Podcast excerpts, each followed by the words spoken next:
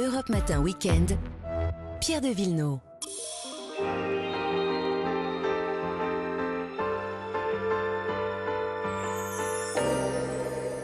Les balades, même le dimanche, avec Marion Sauveur Bonjour. et Vanessa Zah. Bonjour. Bonjour à toutes les deux ce matin. On part en balade à Paris. Allez. Allez. On a aussi, euh, voilà, dans la capitale, plein de choses à découvrir. Et là, c'est un lieu qui vient juste d'ouvrir, Vanessa, qui est à lui seul une destination de week-end. Complètement. Alors, ce lieu, euh, on pourrait le résumer au chiffre 7. Ça vous, Ah é- bon? co- ouais, ça vous évo- évoque quoi, 7 Je sais pas, la roulette au 7, casino. le 7e art. Ah oui. Ouais. Ah Voilà. oui, d'accord. Le Sept, 7 le- péchés capitaux. Non, le 7e ciel. Le 7, Ah d'accord. oui, euh, un peu quelque chose de plus solaire. Et puis 7 comme les 7 étages d'un immeuble parce qu'on part arriver D'accord. dans un hôtel cinéma. Ah, le vient 7 juste, art alors. voilà, Mais pas 7 étoiles. cette étoile. Non, pas encore. Il n'y a qu'un seul cette étoile, enfin qui s'est auto-proclamé cette étoile, c'est à Dubaï.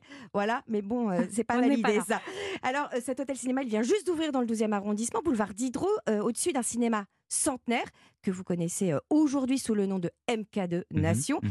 Et alors cet hôtel, c'est l'hôtel Paradiso et c'est le nouveau bébé euh, des frères Karmitz, MK2, hein, Nathanaël et Elisha. Mais c'est quoi un hôtel cinéma? Alors en fait, votre chambre devient une salle de cinéma privée. Donc vous vous allongez sur votre lit, vous vous levez dans les coussins qui sont très agréables. Vous prenez une tablette entre vos mains et cette tablette, ça va devenir le cerveau de la chambre. Euh, là, vous appuyez, c'est parti. La fenêtre se métamorphose en un écran géant Ah oui. Ah. de 3 mètres de large. Vous êtes dans le noir complet et vous n'avez plus qu'à choisir. Il y a une multitude de plateformes VOD, de thématiques, mais ça va plus C'est loin. compris dans le truc. Tout est compris. Vous Mm. allez voir, en plus, c'est hyper accessible. hein. Et il y a même deux suites dans lesquelles, au final, là, c'est la salle de cinéma qui devient votre chambre. Vous allez comprendre pourquoi. C'est une première mondiale. Nathanaël Kermitz lève le rideau pour nous. Et là, vous rentrez dans cette très belle pièce. Et cette très belle pièce, avec Charlie Chaplin qui vous regarde, n'est pas un simple salon, c'est votre salle de cinéma privée. On est au-dessus du MK2 Nation qui a six salles de cinéma. Ici, vous êtes officiellement dans la septième salle du MK2 Nation. Donc, par rapport à toute la programmation qu'on a pu euh, voir dans l'ensemble de l'hôtel, c'est là un, petit truc en plus. C'est ce très gros projecteur qui est le même projecteur que celui que vous avez dans les salles de cinéma. Et vous êtes directement dans le serveur du cinéma. Et donc, dès que les cinémas rouvriront, donc le jour où le film sort, vous l'avez directement dans votre chambre en appuyant sur play. Donc, tous les films du jour et tous ceux des trois derniers mois.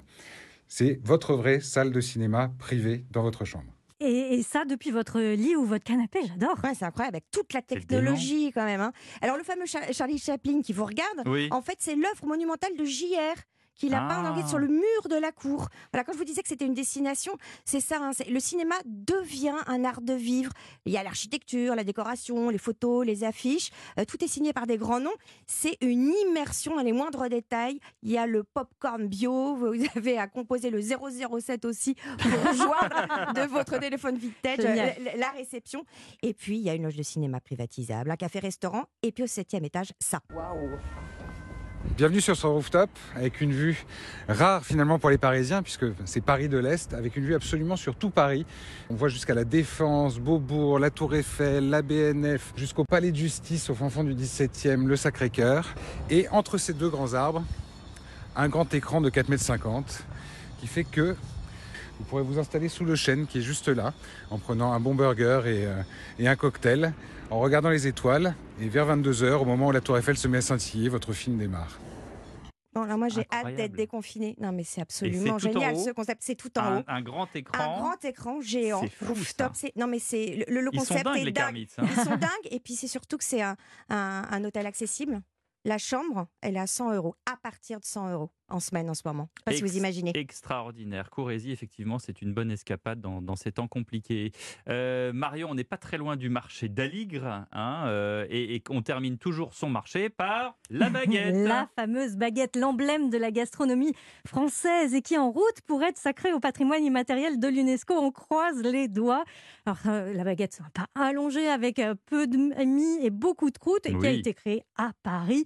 Alors, peut-être pour les urbains qui avaient besoin d'un pain frais euh, plusieurs fois par jour, on n'en est pas vraiment sûr. En tout cas, il a fallu attendre le XXe siècle pour que la baguette soit diffusée partout en France. Alors, il y a évidemment la baguette normale et la baguette tradition. Et oui, et un décret réglemente la composition de la baguette de tradition, farine de blé, eau, sel, levure ou levain.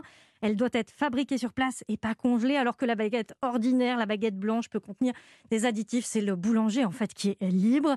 Fabriquer une bonne baguette, ça prend donc du temps, comme nous l'explique le boulanger parisien Arnaud Delmontel, entre autres, sur euh, la place à côté du marché d'Aligre, qui ne vend que des baguettes de tradition dans ses cinq boulangeries. Il faut deux heures pour juste faire la pâte entre les différentes phases de pétrissage. On la laisse reposer, on repétrit un peu, etc. Et après, vous avez 24 heures minimum de fermentation qui donne ce bon goût au pain. Au bout de 24 heures, vous avez une belle pâte. Vous allez la détailler, vous allez la façonner, vous allez laisser reposer et ensuite vous allez la cuire et vous la sortez donc bien dorée. Vous voyez que ça, ça croustille.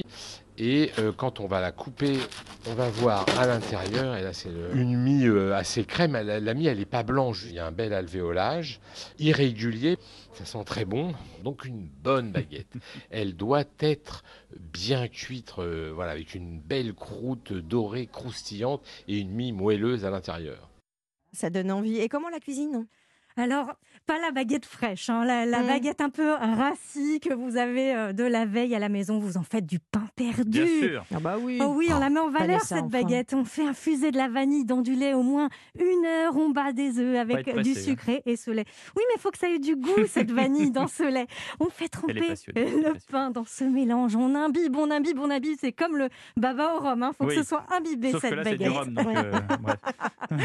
Et sinon, ça serait, ce sera pas moelleux. On fait fondre le beurre euh, dans la poêle, des tranches de pain bien imbibées qu'on met à cuire à feu moyen. Et on fait euh, dorer euh, ce, ce pain, on retourne, on remet un petit peu de beurre, on met du Oh sucre bah sur oui. la fin de cuisson yes. et on sert. C'est toujours meilleur chez soi, mais il y a quand même quelques adresses où on peut Oui. manger du bon pain Et de très bonnes adresses à Paris. Carré Pain de Mie qui fait euh, son pain de mie japonais. C'est un pain de mie moelleux. C'est un délice ce pain perdu. French Toast. Co. Pardon. Ah, qui fait des pains perdus sucrés et, et salés. Donc, il y a différents goûts et notamment une brioche qui est recouverte de caramel. Ça, c'est le pain perdu classique. Et puis Rivka, le restaurant Rivka, qui fait euh, une- un pain perdu comme un baklava au miel, à la fleur d'orange avec des noix pistaches, amandes Mmh. émiettées et un peu de cannelle. N'en ça me plaît. jetez plus, on a C'est trop faim. Merci les amis, à tout à l'heure. À tout à l'heure. À tout à l'heure.